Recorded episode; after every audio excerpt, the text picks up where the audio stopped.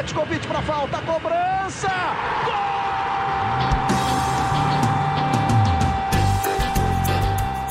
Está entrando no ar o podcast Sabe de quem?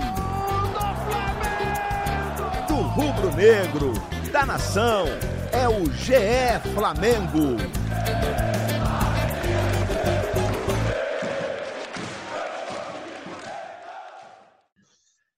Fala galera do Globoesporte.com, GE Flamengo na área, edição número 62, aquele podcast criado e dedicado para vocês, canalhas de plantão, e que já sabem que, obviamente, quem está falando não é Igor Rodrigues, né? Sou eu, Caemota, o gaguinho preferido da torcida rubro-negra, o primeiro gago a apresentar um programa no Grupo Globo. Estou aqui com esse podcast, convidados super especiais. E o podcast da semana é para eleger quem é o melhor volante da história do Flamengo. É isso mesmo, quem é o melhor volante volante da história. A gente, a gente aqui debatendo nosso esquema tático, a gente decidiu por um esquema tático apenas com um volante. Então a gente vai trazer a lista aqui vai debater com Cássio Leitão. Como é que tá, Cássio? Tudo bem? Animado? Já tem teu voto definido? E aí, Caê, e aí, Thales, amigos que acompanham sempre o podcast. Eu estou um pouco na dúvida do meu voto ainda, até porque alguns candidatos a gente não viu exatamente eles jogando, mas eles são meus favoritos. Carlinhos e Andrade são meus favoritos. Já adiantei aqui. Pois é, então antes de chamar o Thales, eu vou passar a lista aqui. Como bem o Cássio falou, tem o Carlinhos Violino, Andrade, o Tromba, tem o Dequinha, e a gente trouxe aqui para a nova geração já o Ibson, muito marcante ali no início é, da última década. Depois o William Arão e Gerson. Eu queria apresentar agora ele, Thales Soares, sempre muito contundente, sempre com muitos argumentos. Queria que você falasse primeiro introduzisse esse sexteto e depois a gente vai debater um pouco aqui antes de cada um dar seu voto para dar uma graça aqui nessa eleição.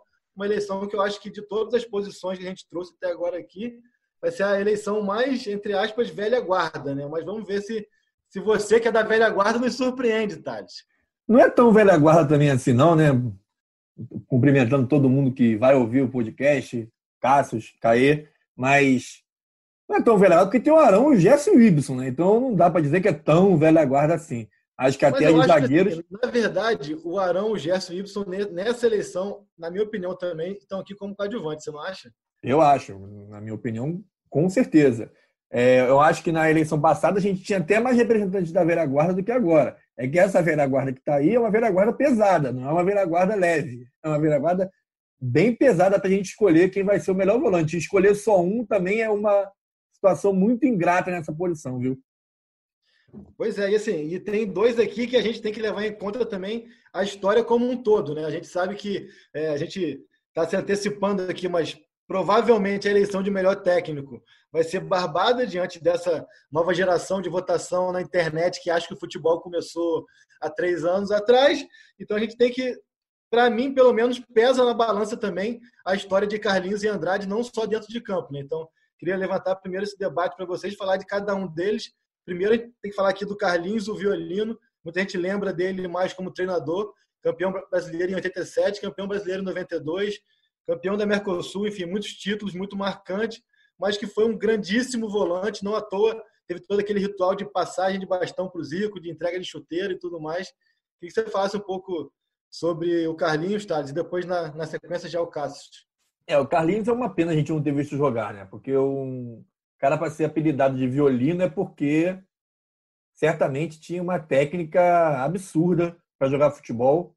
E até assim injusto, porque assim a gente acaba escolhendo o Carlinhos e na época ficou muito conhecida uma dupla de médios do Flamengo que era formada por Carlinhos e Nelsinho. Nelsinho, para quem não sabe, o Nelsinho, treinador Nelsinho Rosa, que também dizem jogou muita bola. Então, a gente fica sempre naquela questão da injustiça com quem jogou muito tempo atrás, porque infelizmente a gente não teve condição de assistir.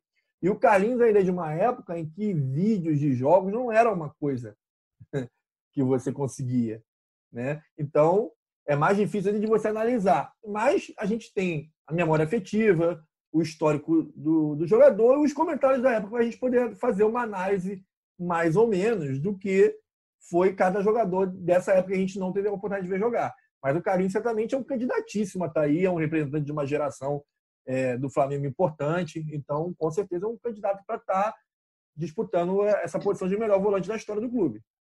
Você falou de imagem, rapidinho, Cássio, antes de você falar, o Thales falou de imagens. Até para fazer a arte aqui da enquete, foi difícil encontrar uma imagem colorida do Carlinhos e do Dequinha. Tanto que a gente pode perceber pela, pela arte, quem for ver no Twitter e depois no Globoesporte.com, é uma arte que parece que é, é quase que um desenho. Assim, no mínimo foi colorida à mão depois, né? É, eu, eu para falar do Carlinhos assim, o Caê sabe, eu acho que o Thales também sabe o quanto que eu gosto da fidelidade do jogador. E desses seis candidatos, ele é o único que passou a carreira inteira no mesmo clube. É, ele só jogou pelo Flamengo, ele teve até uma carreira, pode-se dizer, curta como jogador profissional, jogou 10, 11 anos, parou aos 31, parou novo. Ele é o oitavo que mais vestiu a camisa do Flamengo, está até atrás do Andrade, que é o quinto, né? Mas eu acho que a identificação dele consegue ser maior ainda do que a do Andrade, apesar do Andrade ter conquistado quatro títulos brasileiros como jogador pelo Flamengo e ter sido também campeão como técnico, mas a gente tem que separar essas duas situações. Então eu vejo a identificação do Carlinhos é, muito grande. Eu lembro quando eu cobria o Flamengo pelo lance. O Carlinhos é uma figura fácil de achar dentro da Gávea, é um cara que tem uma relação muito forte com o clube carioca, então eu acho que o Carlinhos tem um peso forte nessa disputa. E até como técnico, né? Ele treinou, chegou a treinar o Guarani e o Remo, mas a carreira dele vitoriosa mesmo, que mais chamou atenção foi pelo Flamengo, fazendo valer um pouquinho também esse momento como técnico, mas claro que vale ele dentro de campo. Carlinhos, 515 jogos, foi ultrapassado ali há pouco tempo pelo Léo Moura com 519, é o oitavo atleta que mais vestiu a camisa do Flamengo. Eu também acho essa questão do, do Carlinhos vai muito além somente do que ele fez em campo. Assim, a gente que é de uma geração que criou um, um, um certo é, é, reconhecimento ao Carlinhos pelo que ele fez como técnico. É um cara que sempre só entrava em furada e tinha tudo aquilo assim dessa vivência do clube. Eu acho que é um cara que conseguiu ultrapassar gerações mesmo sem fazer muito para isso. Né? Um cara sempre muito discreto. E se não me engano, vocês têm até uma memória melhor para isso do que eu. Foi o primeiro, o primeiro CPF a ter uma estátua na Gávea, né? No Flamengo, assim, teve o busto do Carlinhos. Acho que foi o primeiro, foi antes do Zico, foi antes desses outros todos que o Book de repente talvez foi antes do Carlinhos, mas no futebol imagino que tenha sido o Carlinhos, né? Carlinhos é, é, é, é, uma entidade praticamente lá no Flamengo, né? Então, é preciso ter muito respeito com a história do Carlinhos. Eu tive a chance de cobrir o Flamengo ainda com o Carlinhos como treinador. Era uma figura muito agradável de você conversar. Era um cara que contava muitas histórias legais, que você prestava muita atenção. Eu, muito novo ali, aquilo era uma coisa muito bacana para mim, porque é, você, muito jovem, tem a chance de conviver com uma pessoa como o Carlinhos, um cara que viveu o futebol né, na sua parte mais romântica, talvez, mais né, que a gente tem é saudoso sem ter visto. Né? Então, é, foi muito legal assim para mim ter a oportunidade de conversar com o Carlinhos, de conhecer o Carlinhos. É, é, foi muito bacana mesmo, era uma, uma figura muito legal, muito doce de você é, conversar, conhecer, muito bacana mesmo. Vamos falar agora do Dequinha, Dequinha que atuou no. Só completando sobre o Carlinhos, ele pegou uma época que tinha poucas disputas de título nacionais e tal. Até disputou Taça Brasil e tal, no momento que o Santos era muito forte. O Flamengo não chegou a ser campeão, mas ele fez parte do único título do Rio São Paulo, do Flamengo. É, era uma das estrelas ao lado do Dida, que era o grande ídolo do Zico, e do Gerson Cantinho de Ouro. Então, para meio que arredondar a importância dele, ele fez parte desse time. Não chegou a ganhar tantos títulos assim, mas e também esteve no, no jogo de maior público entre clubes da história do Maracanã, o Fla-Flu de 67. Ele defendeu o Flamengo naquele jogo. Então, agora partindo para o Dequinha, Dequinha até sugestão do Thales, eu confesso que tenho pouquíssima informação do Dequinha, mas pesquisando aqui, o Dequinha é uma geração ainda anterior ao Carlinhos, jogou no clube de 50 a 59, o Carlinhos estreia em 58, vai até 69. Aí eu deixo para vocês mesmo, porque eu confesso, é, a minha ignorância não tem informação muito sobre o Dequinha. Na, na, eleição dos zagueiros, teve até gente falando: cadê o Dequinha? Cadê o Dequinha? O Dequinha também jogou de zagueiro, mas o Dequinha ele era volante. O Dequinha participa de um tricampeonato sensacional do Flamengo, né? 53, 54, 55, né? Com um timaço na época, que era considerado um super time para aquela época. E o Dequinha era um símbolo de raça, de disposição, é, é, de entrega no campo. Era um cara super dedicado. É, um cara que também fez muitos jogos com a camisa do Flamengo. Eu não sei exatamente qual, qual o lugar dele no 300, 370 por aí. É, mas é, é um cara que tem uma história muito grande no clube e acho que ele é, como você mesmo falou aí, Caio, ele é representante nessa posição de uma era vencedora do Flamengo. Porque o Flamengo, o Carlinhos, apesar de ter conquistado o Rio São Paulo, ele participa de uma geração menos vitoriosa que a do Dequinha. Que é uma geração que é, que é um período que o Flamengo ganha poucos títulos. Né? Que não é uma geração tão vitoriosa. A geração do Dequinha ela tem mais títulos conquistados. Né? É, é, é, talvez isso também pede a favor do Dequinha como símbolo daquele time. Porque quando a gente Você... chegar mais na frente, que a gente for falar de atacante, quando a gente for falar de atacante, vai ter uma injustiça absurda. Já vou me antecipar que é uma injustiça que vai ter no ataque, que é com relação ao Evaristo. Porque o Evaristo vai ser esquecido no Flamengo, nessa, né, na hora de ser votado. E vai ser uma injustiça absurda. Porque o Evaristo, ele não foi para a Copa de 58 porque ele não quis ir para a Copa, porque ele achou injusto ele ir para a Copa do Mundo jogando fora do Brasil. E o Dequinha participou da geração do Evaristo como um dos símbolos daquele time. Então, a importância do Dequinha é gigantesca na história do Flamengo. É, o, o Dequinha chegou a jogar a Copa de 54, né? não, não como titular. É, foi importante, como o Thales falou, no, no, tricampeonato. E ele é um dos homenageados no samba de Wilson Batista, né? gravado pelo João Bosco é, o samba rubro-negro, é o mais querido, tem Rubens, Dequinha e Pavão. Então, imagino que para a época realmente tivesse um, um, significado muito grande e acho que é legal essa menção ao Dequinha por isso. E é um cara que veio do Nordeste, venceu aqui no futebol carioca, num, num clube de massa. Ele jogou no ABC de Natal antes. Então, o Dequinha é um nome muito importante também na, na história do Flamengo. E os mais antigos, meu pai, os amigos do meu pai, falavam muito do Dequinha. E o Thales falou aí do Evaristo, até lembrei aqui que um amigo meu, Conrado, lá de Aracaju, me mandou uma foto esses dias. Eu fiquei pensando, por, por que essas fotos? Ele, ah, eu recebi aqui, estou te encaminhando e tal. E aí ele falou do Evaristo. Eu lembrei que tinha o Evaristo, realmente tem. Vou postar no Twitter, vou mandar para vocês, mas para o nosso ouvinte que está tá acostumado e vai ficar curioso, a foto tem Rubens, Evaristo, Zagalo, Jadir e Jordã, com a Ângela Maria, cantora, no colo de Jadir e Jordã. E aí tem aqui o Toninho Moraes, pode ser isso? E aí segue Índio, Pavão, daqui em Joel. Uma foto bem histórica, depois eu mando para você. Essa foto eu vi no Twitter. É, o, se eu não me engano, o Kleber Leite postou essa foto. Pode ter sido. Tem, tem, outras fotos aqui de excursões do Flamengo pela Europa. Umas fotos bem curiosas aqui, eu acho que o Cássio gosta muito disso, eu vou te mandar depois, mas enfim, é só o registro aqui realmente dessa geração aí do Evaristo, que, se eu, se eu não me engano, o Evaristo parou com 99 gols pelo Flamengo, né? Eu pensava sempre que o Evaristo era técnico, eu pensava, pô, será que não vão deixar ele bater um pênalti para completar 100? Mas aí envolve federal, mil coisas, enfim. Andando para frente aqui com o Andrade, Andrade já, já é um cara que ultrapassa gerações, acho que todo mundo conhece. 10 títulos pelo Flamengo, quatro brasileiros, quatro cariocas, uma Libertadores, um Mundial. Depois ainda teve o brasileiro como técnico, um volante que talvez fique ainda ali na, é, meio que à sombra de Adílio, é, Zico, tanta gente é, tita daquele time, mas Andrade que quem acompanhou também não tive a chance de acompanhar, mas falava que, que era um, um volante muito técnico e, e deitava pouco, né? Parece, né, Thales? É, Andrade... vou, vou, começar falando vai, do Andrade. Vai nessa aí, Cássio. É, além da, da, fidelidade ao time, que, que eu acho legal, principalmente os caras que jogaram com uma só camisa, não ter jogado em nenhum rival, eu acho que pesa muito numa eleição dessa. Óbvio que para alguns pesa, para outros não.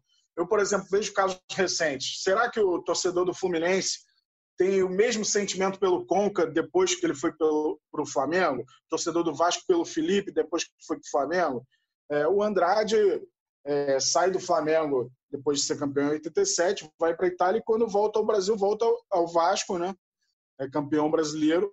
Então, ele tem parte na história do Vasco também, que é um grande rival do Flamengo, pode ter um pôster do Andrade lá na, no, na sede do Vasco. Então é algo que pesa muito assim para eleger na história de um clube, na minha opinião. É óbvio que a, a história do Andrade no Flamengo é imensa, depois também ganhou como técnico, mas eu acho que essa situação de defender um rival direto pode pesar um pouco. Eu acho que o meu voto vai até para o Carlinhos, já adiantando.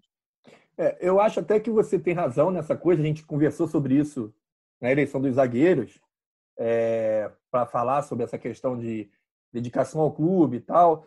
É, eu até acho que tem realmente tem que ter um peso.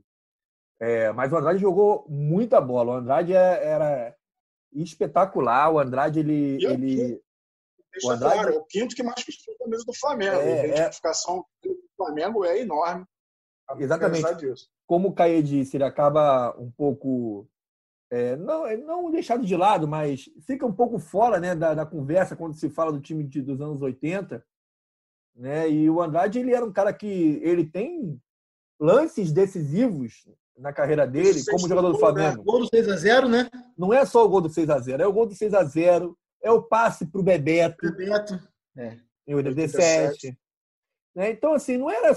Ele, além de ser um volante super técnico, que enfiava muitas bolas, que dava início aos ataques daquele time sensacional dos anos 80, ele ainda tem essa questão de ter esses lances históricos. O Andrade está para sempre na história do Flamengo. O gol do 6 a 0 qual torcedor do Flamengo não assistiu esse gol ainda? Certo? E nenhum de nós três assistiu esse gol na época. Certo? É, vale, Andrade, vale situar a história. Uma seleção maior do que o Adílio, não teve? Mais, mais chances na seleção do que o Adílio até, né?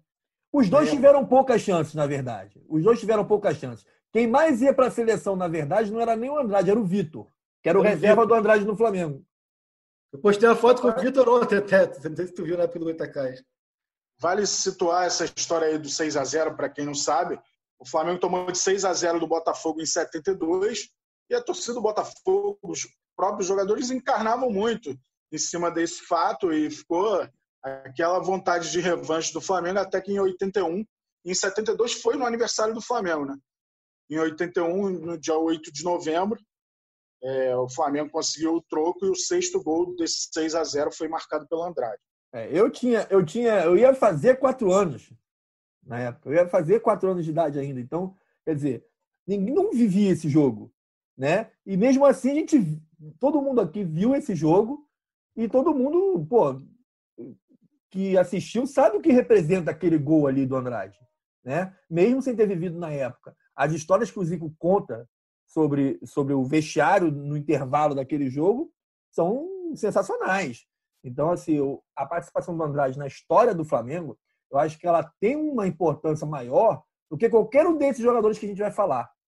É, é, eu acho que ele tem um peso muito maior na história do clube do que todos esses. Então, assim, acho difícil é, não ser o Andrade, não escolher o Andrade, né? Com todo o respeito à história de quem tem. Pois é, não, eu também acho que muito que que como torcedor, o Botafogo foi quem mais causou calafrios nele. Né? E esse sentimento de vingança ele pôde, pôde responder no campo. Pois é, assim, eu acho que para a gente aqui os votos vão ficar divididos mesmo entre Andrade e Carlinhos. Aí a gente precisa passar um pouco para essa nova geração, começando pelo Ibson, que eu acho que, é, até pelo feedback que nós temos hoje de, de rede social e tudo mais, e esse também eu posso falar mais de, de cadeira, porque acompanhei muito, cobri muito, trabalhei junto, Thales também, o Cássio também, todo mundo, nós três aqui cobrimos, e eu, eu acho que, que há uma grande injustiça na percepção que essa novíssima geração, que é uma geração já que pegou o futebol a partir de 2010, 2011, enfim, das redes sociais, tem com o Y, porque o Y, além de toda a identificação que ele tem com o Flamengo, e a gente sabe disso desde seu Laís, desde base, desde a história do Y, desde muito garoto já era visto como promessa, cumpriu a expectativa dele em 2004, quando subiu e no primeiro ano já como, como profissional foi muito bem. E depois o que ele volta para o Flamengo, o que ele faz em 2007, 2008, 2009 menos, mas 2007 e 2008 é um absurdo assim. Ele é muito importante naquela arrancada da Libertadores, ele é muito importante no título carioca de 2008. 2008 acaba que fica muito marcado pela questão da América do México e o Flamengo também começa muito bem o carioca, depois não consegue o brasileiro, perdão, não se manter mas eu acho que o Ibson é, foi muito importante e foi um volante que muitas vezes desempenhou o papel de, de meia ali, mas nunca abriu mão de ser. Eu acho que foi um, um dos primeiros no Flamengo, pelo menos o box to box, assim, um cara que realmente percorria aquele o campo inteiro de uma área a outra e era muito importante, sabia ser decisivo, fosse com passes, fosse com construção de jogadas e com gols. Então, o Ibson é um cara que eu, particularmente, pelo que eu convivi aqui de Flamengo e tal, é um cara que eu admiro bastante pelo que ele desempenhou. Depois voltou realmente mal ali em 2012, já com muita pressão. Acho que ali sim, até pelo, por tudo que ele tinha feito antes. A pessoa foi muito acima do que ele podia entregar, era uma outra época do clube também. Mas eu acho que o Ibson, é a nova geração que não acompanhou, ou que ainda está deslumbrada com esse futebol atual, é, trata o Ibson de, de uma maneira que eu não acho que condiz com o que ele fez com a camisa do Flamengo. O que vocês acham? Eu acho que é... tem um problema aí né, nessa geração atual que vai ficar muito viciada com esse time de 2019 na hora de escolher os seus preferidos, né? Então acho que essa geração atual vai ficar viciada nesse time e não acho injusto porque é uma geração que sofreu muito, né? E que chega num momento de duas conquistas espetaculares e da forma que foram conquistadas, o brasileiro de uma forma cachapante, com uma vantagem absurda de pontuação, e a Libertadores com dois gols já na, na nos minutos finais, né? contra o River Plate, um adversário super pesado. Né? Então, eu acho sem que... os dois volantes em campo, hein? só para lembrar. Hein? Sem os dois volantes, sem Arão e sem Gerson. Então, assim, mas de qualquer forma, vai ser uma geração que vai ficar viciada com esse time. E não é errado. Da mesma forma que a geração dos anos 80 ficou também viciada com aquele time e, e tem dificuldade em aceitar que outros jogadores depois daquela geração possam superar aqueles jogadores, né? Possam ganhar espaço em times de todos os tempos, nessa brincadeira que a gente sempre faz, que outros jogadores depois daquela geração de 80 possam assumir um espaço nesses times. Né? Então eu acredito que tem essa dificuldade. E o Ibson, ele participou de uma geração que não tem títulos. O Ibson não ganhou títulos nacionais com o Flamengo. É, ele, ele, ele jogou a primeira parte do Hexa, né? É, a gente pode primeira considerar que ele participou, né? Ele participou daquela conquista, como o Emerson Sheik também participou. Mas não são dois caras que estão ali naquele... Ali, Otávio, assim, eu acho que essa geração foi uma geração que, é, se contar com Angelinho, Juan e Léo Moura, eles ganharam, mas a geração como um todo foi uma geração que tirou o Flamengo do ponto de vista de performance, não como clube, mas de performance dentro de campo de um buraco de um clube que vinha de anos e anos e anos brigando da parte de baixo na, na tabela. 2007 mesmo, eles realmente tiraram dali e levaram para ser um Flamengo que começava a disputar mais títulos. Foi terceiro em 2007, foi quinto em 2008, mas brigando até o final e foi campeão em 2009. Então, assim, essa geração, para mim, eu, eu consigo ver uma importância muito grande deles na história do Flamengo. Acho, claro que tem essas duas super campeões que não tem como disputar, mas é, essa geração só até por esse desgaste, por ser, eu acho que o início de rede social, superexposição e tudo mais, é uma geração que, se você for, for pegar, talvez só o Angelim saiu bem, parou bem. O Léo Moura teve desgaste, o Bruno nem se fala, o Juan teve desgaste, o Y teve desgaste, o Obina teve desgaste, todo mundo saiu desgastado por, pelo tanto que eles se expuseram também. Teve bomba, teve título, teve tudo, né, cara? Teve vexame, enfim. Acho que foi muito marcante essa geração Y, para mim, é um dos expoentes técnicos e é, é da casa também, né, cara? É, eu acho que tecnicamente o Y foi muito importante. Ele era um volante que decidia jogo. Eu acho que isso faz muita diferença no futebol atual. Que só se pensa em marcação, todo mundo vigia, até atacante marca. Ele conseguia fazer as duas funções, como o Caê falou. Eu lembro de uma atuação marcante dele, Flamengo e Palmeiras, no, na reta final do Brasileiro de 2008. E para quem não sabe, eu trabalho com o Cartola. A gente está até para falar com ele desse jogo, porque foi uma das dez maiores pontuações da história do Cartola até hoje. Ele fez 33 pontos. Na ocasião era maior, naquele 5 a 2 contra o Palmeiras, que ele fez três gols. Ele teve importância também no título da Taça Guanabara, fez o primeiro gol naquele jogo do Diego Tardelli contra o Botafogo, ele bateu o pênalti. Então foi um cara de muito peso no seu momento faltou uma conquista mais importante, mas eu acho que o Y teve muito mérito, sim, ainda mais sendo uma prata da casa que vingou num momento que a prata da casa praticamente não dava nada, né, para o time profissional. Um momento muito ruim da prata da casa. Ele, é, quem, quem antes dele que vingou da prata da casa do Flamengo? Então ficou um hiato muito grande para ser aproveitado e vingar. Eu acho que o Ibson resgatou um pouco disso.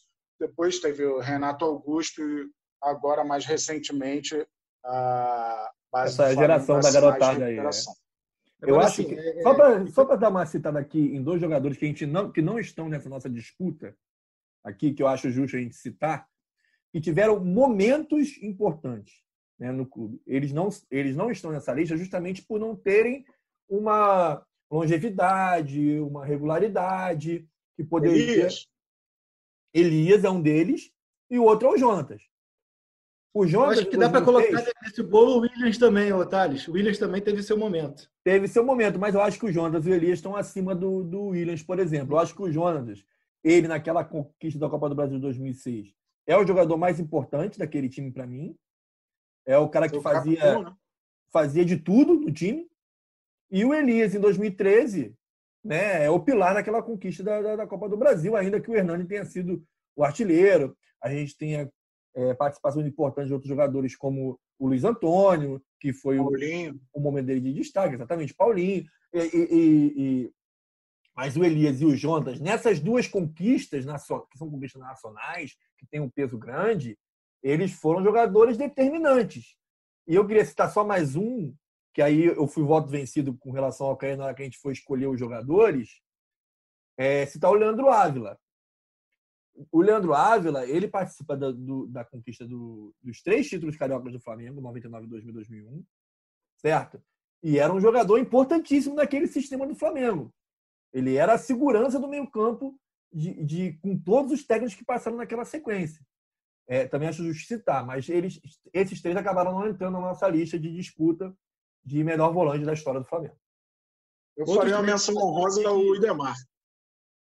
O Idemar foi muito marcante. Uma outra coisa que, que nós debatemos, o Cássio, o Júnior, que o Júnior já está como lateral, mas se, se desse para colocar mesmo por performance, o Júnior seria lateral e disputaria como volante. Outros nomes. Que, duas vezes. Outros citaram aqui foi Carpegiani, citaram o Mancuso, que está muito em alta também, que está jogando para a galera agora na rede social. É, e aí tem os, os brincalhões, né, que botam. Faltou Marcelo Araújo, faltou Val, Aí tem quem, quem diga que Renato Abreu era volante, não era, era meia. Adorei a citação do Val. Val foi marcante ali naquela época. Diego Silva e Val. Quem não lembra, né? E aí já. E Goeber. Ninguém falou do Goeber. Nossa, Goeber, realmente. É, agora, até fazendo uma, um, linkando já com Arão e Gerson, queria só citar aqui a gente que cobria na época. É, a cobertura que foi feita naquele Fica no Fica do Ibson, Porto vende, Porto não vende, era quase Gabigol hoje em dia, né? É, exatamente. Isso aí. O Eberleite fazia engenharias financeiras e é, renovava empréstimo e tudo mais. E aí a pergunta que eu deixo para vocês, e realmente eu não tenho uma resposta, mas é assim: é, será que o. Que o... Acho que vai acabar aí. Não, não. Pode seguir. Oi, continuou. Voltando aqui, Bruno, no corte. A pergunta que eu deixo para vocês, eu não tenho resposta, é assim: Será que o Gerson seria capaz de jogar o tanto que o Ibson jogou naquele time que, que, que o Ibson fez a diferença? Porque eu acho que o Ibson faria tanto quanto o Gerson num time tão arrumado como o atual. É uma pergunta que eu acho que, que vale a gente refletir sobre isso. Será que o Gerson botaria o time nas costas como o Ibson botou? Eu acho que o Ibson nesse time se encaixaria. O que vocês acham? Eu acho que o Gerson tem um refinamento a mais aí. Acho que o Y foi muito bom, mas era um jogador de mais correria até um pouco. Acho que o Gerson tem um jeito diferente de jogar e ele só não foi cogitado para meu voto pelo pouco tempo que ele está no clube, mas ele já conquistou muito e eu acho que a chegada dele foi muito importante para essas conquistas, além da chegada dos laterais, obviamente. É, mas eu vejo o Gerson com um refinamento que até tinha tempo que eu não via assim no futebol brasileiro. A maturidade que ele mostrou em campo, é, dominava o meio de campo. tinha horas que ele me lembrava o Felipe no, nos grandes momentos do Vasco. Então, acho que o, o Gerson está num nível assim técnico acima. Acho que o Y é um jogador de carregar mais a bola, mais correria. O Gerson dá dinâmica com, com passes, com visão de jogo. Tem uma visão de jogo bem, bem superior. Eu, eu revendo a final da Libertadores, é, até o Gerson sair, ele era o melhor jogador do Flamengo. Era o único. Eu também acho isso. É engraçado que, que muita gente achava o Gerson mal no jogo. Eu achei que o Flamengo fosse se prejudicar muito sem o Gerson naquela reta final. Eu, mas eu acho que ele tinha que sair do jogo porque ele não estava aguentando ele mais. É, ele estava aguentando mais mesmo. Já tinha tempo que ele não estava aguentando. Até que demorou até para tirar o Gerson no jogo. Mas o Gerson, ele era o melhor jogador do Flamengo. Ele era o único jogador do Flamengo que conseguia quebrar a linha defensiva do, do River naquela altura. Lógico que depois o River dá uma cansada maior e aí o Everton Ribeiro consegue quebrar mais a linha defensiva, o Arrascaeta consegue quebrar mais a linha defensiva, mas até enquanto o River estava firme no jogo, só o Gerson era capaz de carregar uma bola, quebrar a linha defensiva, se desvencilhar de marcador. O Gerson, se ele continuar no Flamengo por mais tempo, acho que o Gerson tem todas as condições de, de entrar nessa disputa para ser o melhor. Acho que o Arão é uma questão de justiça. O Arão está nessa disputa. O Arão passou maus bocados no Flamengo, sofreu muito, né?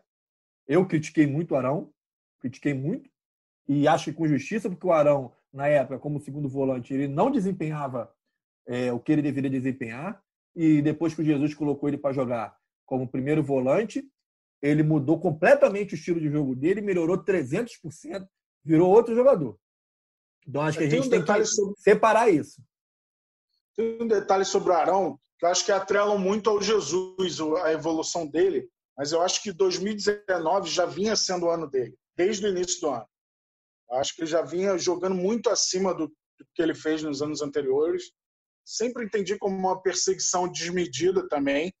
É, as atuações, talvez pelos maus resultados, né? Ele era um cara que se expunha mais uh, às críticas, tinha os maus jogos contra o Botafogo que chamavam a atenção, né? É incrível como ele não conseguia jogar bem contra o Botafogo, ele já superou essa fase também. Então, o Arão tem multifunções também. Ele ofensivamente, ele é uma opção incrível quando ele infiltra pela direita, ele tem bons cruzamentos rasteiros, ele dá muita opção e se desdobrou na marcação, né?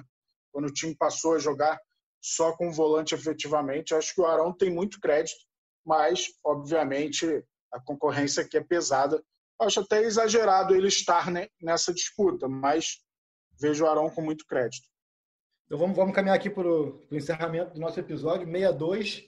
É, vamos começar os votos. Meu voto eu confesso que eu estou bem em dúvida entre Carlinhos e Andrade, mas eu acho que eu vou eu vou no Carlinhos até para fugir um pouco mais daquela geração 81 que já tem já tem três na nossa seleção, então apenas para diversificar e para reconhecer a importância do Carlinhos ao longo da história, assim, não só como volante, por mais que a eleição seja como volante, a gente tem pouco subsídio para votar sobre isso, porque nós não vimos, mas acho que o conjunto da obra faz por merecer com que o Carlinhos esteja aqui, já que, ao mesmo tempo que quando for para votar para treinador e acho que ele vai ser candidato, é, a questão do, do Mister vai, vai pesar muito contra ele, eu vou tentar equilibrar essa balança e voto no Carlinhos. E vocês? Bom, eu vou de Andrade. Eu vou de Andrade, eu acho que pesa muito o número de conquistas, a importância do Andrade na história do clube. Eu acho que pesa muito ali aquela sequência, mesmo ele não sendo um protagonista. Ele era, ele teve seus momentos de protagonista na história do clube ali naquelas conquistas. Então acho justíssimo o Andrade entrar nessa disputa e ganhar essa disputa do Carlinhos, com todas as honras para o Carlinhos que ele merece, mas eu fico com o Andrade. É, é, eu entendo que o Thales está falando, seria muito justo também votar no Andrade. É, são dois concorrentes fortes. Eu vou de Carlinhos também. Thales pode até lembrar é, jogadores que só atuaram pelo Flamengo. Assim, eu lembro do Leandro, né? É, e do, do Carlinhos, assim, de longevidade e significar muito na história do clube.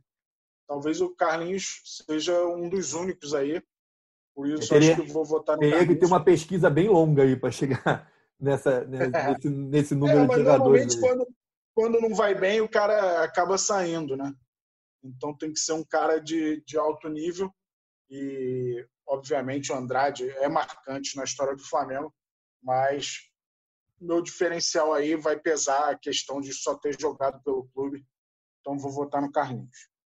Então, nossa seleção aqui, pelo menos com nossos votos aqui, fica Júlio César, Leandro, Domingos da Guia, Moser e Júnior, Carlinhos na cabeça de área, mas o Igor Rodrigues, que é todo metódico, to, todo metódico, todo preocupado, ele vai fazer a votação correta pelo Twitter também, vai fazer a contagem, depois, se ele achar que tem que colocar o Andrade, porque ele é metido a mandar em tudo, ele vai botar o Andrade, mas o que a gente fica aqui, pela nossa votação, repassando Júlio César no gol, laterais, Leandro e Júnior, zagueiros, Domingos da Guia e Moser, cabeça de área Carlinhos, e semana que vem, amigo, são meias. Serão dois meias eleitos para a seleção da história do Flamengo. Gente, não, mas aí só tem em... uma vaga nessa disputa. Se a gente levar em conta que tem uma vaga que já está definida. É só tem uma vaga. Eu acho que a gente tem que fazer a eleição de uma vaga só eleição de meia. Não tem que ter de duas, duas vagas. Uma vaga só. Ué. Então a gente faz assim, né? A seleção vai ser Zico mais 11. Zico está acima da disputa. Não tem graça. Mas é isso. Obrigado pela participação de vocês. Semana que vem a gente está de volta aí. Vai ser mais uma disputa, no mínimo, divertida. Thales Soares, que é nosso curador aqui, é o cara que, que indica os nomes para a eleição. Semana que vem a gente volta a bater um papo. E obrigado, Cássio, aí, pela participação. Tamo junto. É isso. Grande abraço.